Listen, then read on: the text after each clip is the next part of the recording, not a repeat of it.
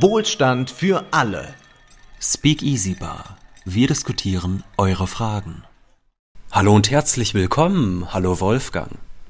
Hallo Ole, wir treffen uns hier wieder vor der Speak Easy Bar, beziehungsweise wir sind schon reingegangen, aber wir müssen uns natürlich erst einmal richtig begrüßen und das tue ich, indem ich mein Glas erhebe mit einem Gläschen Schaumwein. Prosit, Wolfgang. Prosit. Bei mir gibt es heute ein Kaipi Old Fashioned. Das ist also die Old Fashioned Variante vom Caipirinha. Das ja. habe ich in der Weintanne in Jena gelernt in den vergangenen Jahren. Und zwar sind darin zweierlei äh, Cachaça, etwas Limettensirup und Orange Bitters. Und es hat den Vorteil gegenüber einem klassischen äh, Caipirinha, dass wenn man den macht, da ist es ja so, man hat immer frische Limette drinne und zerstößt das und je nachdem, wie viel man da reinmacht und wie die Frucht gerade sich verhält, ist das mitunter auch viel zu sauer. Und in diesem mhm. Fall, das ist der Vorteil dieser Old-Fashioned-Variante, kann man das sehr gut dosieren, dadurch, dass man so einen fertigen Sirup hat und den nur äh, in einem bestimmten Verhältnis reintut. Und deshalb ist das ein hervorragender Drink, den ich nur sehr empfehlen kann. Und den trinkst du seit neuestem? Den trinke ich schon eine Weile sehr gerne, also so seit anderthalb Jahren. Und auch in diesem Sommer wurde der relativ häufig bei mir zubereitet. Und da ich mir dachte, äh, ein würdiger Abschluss für dieses Jahr soll sein, habe ich gesagt, das muss es nun werden. Mhm. Ja, ich habe auch einen würdigen Abschluss, äh, denn ich habe äh, den Champagner geschenkt bekommen. Das mm. ist immer gut. Und äh, er ist sehr, sehr trocken und das gefällt mir immer äh, gut, wenn der Champagner richtig äh, trocken ist und, ein bisschen herb ist und auch das Hefige präsent ist, dann äh, ist der Champagner mir immer besonders recht. Und wenn wir jetzt so am Plaudern sind, äh, muss ich natürlich fragen, wie kommst du mit Ayn Rand äh, voran? Denn nächste Woche müssen wir ja auch das aufzeichnen. Ja, ich muss ehrlich sagen, es geht mir nur bedingt gut mit Ayn Rand. Es ist wirklich das große Problem. Man liest äh, jeden Tag dann Ayn Rand, äh, so um die 40 Seiten, und das ist dann doch alles in allem so nervtötend, dass ich persönlich gerade nicht die Zeit habe, noch anderer Lektüre mich zu widmen. Also ich habe äh, vor einem Monat schon einen äh, Highsmith-Krimi begonnen, der mir auch gut gefallen hat, und ich habe jetzt seit drei Wochen oder so nichts mehr darin gelesen, weil man dann mit Ayn Rand und dem, was man zusätzlich noch für den Podcast lesen muss, äh, doch recht recht beschäftigt ist, aber immerhin retten meine niedlichen Katzen mir die Mental Health. Und wie geht's dir damit? Natürlich. Ja, ich habe ja äh, keine Katzen und äh, lese es ohne Katzen, das Buch, und das geht auch.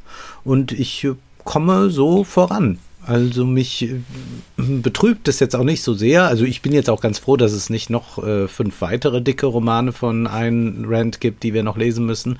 Aber ich komme voran und freue mich auf das Gespräch dann und lese aber zwischendurch schon noch mal was anderes, damit man nicht ganz so äh, mit den Scheuklappen nur durch die Welt läuft. Und ich gehe jetzt viel ins Kino, äh, weil doch immer zum Ende des Jahres so viele Filme noch anlaufen, die dann wichtig sein könnten, beziehungsweise ein paar Filme muss ich noch nachholen, die ich im Kinojahr noch nicht gesehen habe. Insofern ist äh, jetzt jeder Tag sehr vollgestopft mit Filmen und mit Ayn Rand.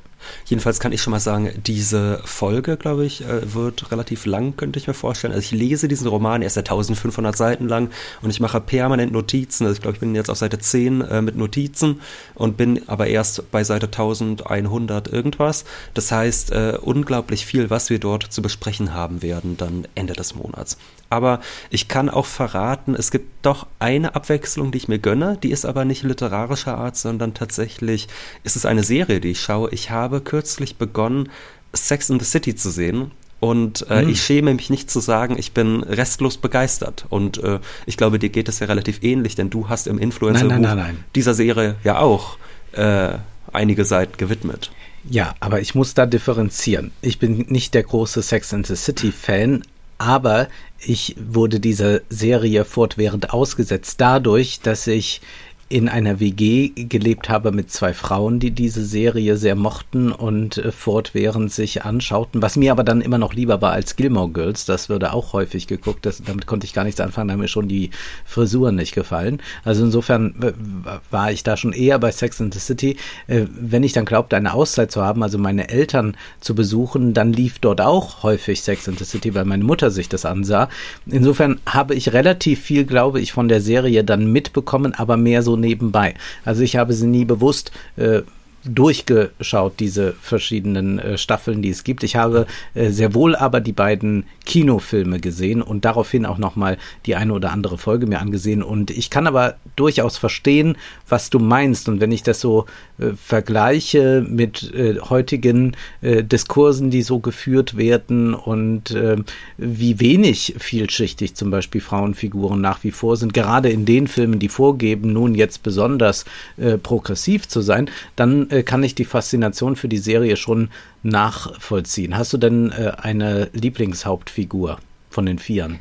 Ja, ich bin natürlich Team Miranda. Also ich finde, sie ist die geistreichste und lustigste der vier. Äh, ah. Und ansonsten Samantha ist mir äh, vielleicht doch etwas zu aufgedreht. Ähm, Carrie etwas zu brav und Charlotte natürlich ohnehin. Charlotte hat ja das Problem als Charakter, äh, für diejenigen, die die Serie nicht kennen, das ist quasi die Konservative in diesem Vierergespann. Also man hat ja. äh, vier sehr unterschiedliche Frauen und Charlotte ist natürlich als Charakter essentiell um diese konservative Seite reinzubringen, also diese Frau, die immer noch an die ewige Liebe glaubt, an die Romantik glaubt und die auch sonst relativ äh, zurückhaltend ist, auch wenn es äh, um offene Gespräche, um Sexualität geht. Und sie ist natürlich wichtig, um einen Gegenpol zu den anderen zu bilden, ist aber leider auch der langweiligste Charakter. Also ich bin absolut Team Miranda. Ja, ich bin, glaube ich, dann eher Team Samantha. Das ist eher so mein Humor. Äh, das mhm. finde ich äh, doch ganz, ganz ansprechend. Und Kim Cattrall ist äh, sehr, sehr gut, finde ich, finde ich eine sehr gute Schauspielerin. Und äh, die Figur ist ja eigentlich die emanzipierteste von allen. Äh, denn Carrie ist ja gar nicht so emanzipiert. Da heißt es zwar, sie schreibt Kolumnen, man denkt, ach, das ist erstaunlich, was man mit Kolumnenschreiben für ein tolles Leben haben kann.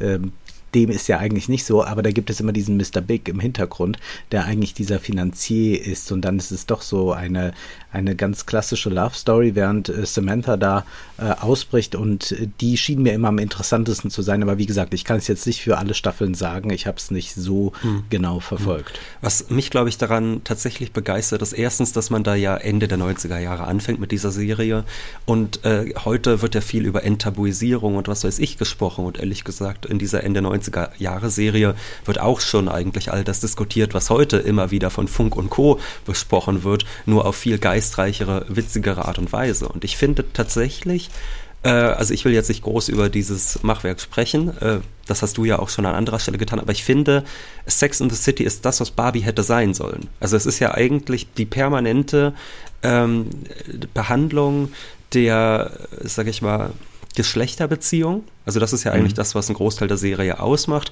aber auf eine sehr lustige Art und Weise. Das heißt, wir haben ja eigentlich auch permanent, also recht ähnliche Witze wie bei Barbie über die Männer. Die kommen jetzt auch nicht unglaublich gut weg in Sex and the City. Nur ist es so, dass das Ganze viel ehrlicher dargestellt wird, weil diese Frauen ja einerseits diese Männer verachten, mit denen sie da zu tun haben, aber andererseits sich äh, zu ihnen hingezogen fühlen und in diesem Wechselbad der Gefühle permanent sind, also auch in dieser Widersprüchlichkeit. Und ich finde, das macht das Ganze viel ehrlicher und äh, selbstironischer und erfrischender. Ja, das ist in der Tat so. Und diese Ambivalenz fehlt in so vielen Filmen und fehlt auch in Barbie. Und man äh, sieht dann nur noch politische Statements und man fragt sich aber gerade, weil man ja dort Figuren präsentiert bekommt, also in gewisser Weise Menschen zu sehen bekommt, ja, ist das alles? Also ist das die gesamte Dimension, die das abdeckt oder ist gerade es dort äh, filmisch interessant, wo die Widersprüche ganz mhm. eindeutig da sind und diese Widersprüchlichkeit verhandeln die Freundinnen untereinander und sie äh, sprechen sie auch äh, dann äh, so an, dass sie also selbst über diese Widersprüchlichkeit äh, fortwährend stolpern. Und ich finde es auch eine interessante Konversation, die da stattfindet zwischen den Frauen, äh, dass dort äh, in einer großen Offenheit darüber gesprochen wird, wie man sich äh, eigentlich fühlt, was man sich vom Leben erwartet und was gerade nicht eintrifft. Und ich habe einen äh, Film gesehen, äh, How to Have Sex, äh, der jetzt gerade in den Kinos läuft, der davon handelt, wie äh, junge Frauen aus äh, England aufbrechen, also gerade 16 sind, um dort so einen Urlaub zu haben, bei dem man dann das erste Mal hat. Und genau diese befreite Art über Sexualität zu sprechen, was man sich eigentlich wünscht, die gibt es in diesem Film nicht. Und das führt zu einer tiefen Misere und führt dann auch zu äh, äh, Missbrauch. Und das ist ganz interessant, dass ähm, wir es hier tatsächlich mit ähm, vier Subjekten zu tun haben, die sich ihrer eigenen Position bewusst sind, beziehungsweise sie sich immer wieder bewusst machen und dass das dann so ein, äh, eine Entwicklung äh, miteinander ist, die eigentlich sehr gut ist. Und ich finde auch toll, dass mal viel geredet wird. Äh, und das klingt jetzt ein bisschen doof, aber wir haben so viele äh, Filme, in denen sich äh, die äh, Leute bedeutungsschwer so an, anklotzen, aber eigentlich überhaupt nichts mal artikulieren und nochmal versuchen, das, was sie fühlen, genau auch zum Ausdruck zu bringen. Ja, wenn du da im europäischen Film sitzt, äh, äh, vor allem im deutschen und französischen Film, ja, äh, fünf Minuten Schweigen, äh, die Kamera äh, bleibt stehen, der Kameramann ist längst einen Kaffee trinken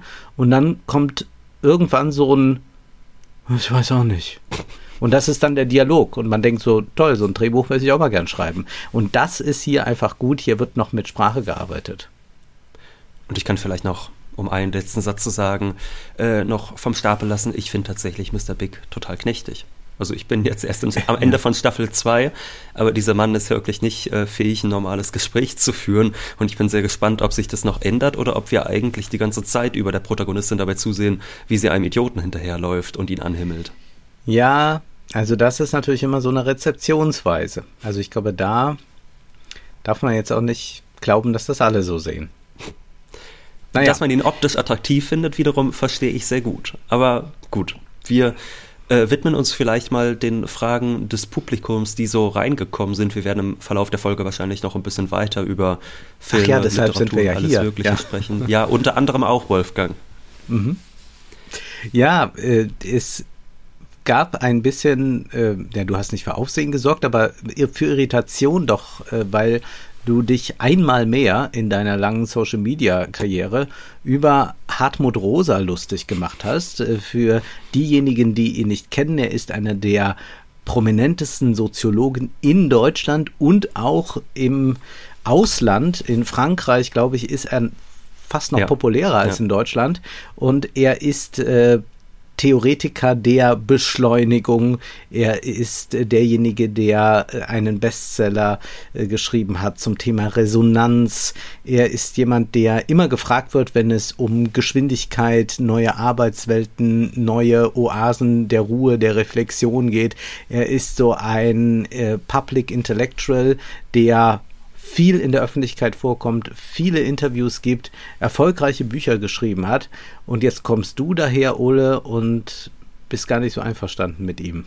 Ich hatte auf Twitter geschrieben, äh, weil es schon wieder einen neuen Band von ihm gibt. Äh, Es gibt schon wieder einen Band, äh, dessen Titel ich jetzt wieder verdrängt habe, weil er so furchterregend war. Und da hatte ich einfach nur mal so auf Twitter geschrieben, ich finde es beeindruckend, unabhängig davon, wie schrecklich das inhaltlich ist, dass er es schafft, Begriffe so aufzuladen mit seinem Namen, dass kein Student in Deutschland mehr umhinkommt, ihn zu nennen. Das heißt also, wer jemals das Wort Resonanz, Beschleunigung und wahrscheinlich in Zukunft auch soziale Energie in irgendeiner Hausarbeit benutzt, der muss immer dahinter schreiben, Klammer auf, Rosa 2018, Klammer zu.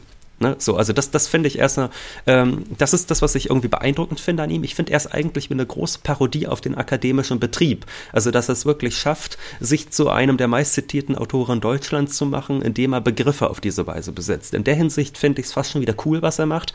Inhaltlich finde ich es relativ schrecklich. Und ich wurde dann gefragt auf Instagram und Co. immer, ja, was ist denn dein Problem? Und nun, mein erstes Problem ist wahrscheinlich, dass er zwar als einer der linkesten Soziologen und auch Intellektuellen Deutschlands immer auftritt, aber wie ich behaupten würde, relativ konservativ ist. Es gab im vergangenen Jahr ein Taz-Interview, das ich jedem da doch mal ans Herz legen möchte. Wir werden es äh, sicherlich verlinken und ich möchte es jetzt hier auch mal kurz zitieren. Und ich glaube, dann sind die Probleme eigentlich recht klar.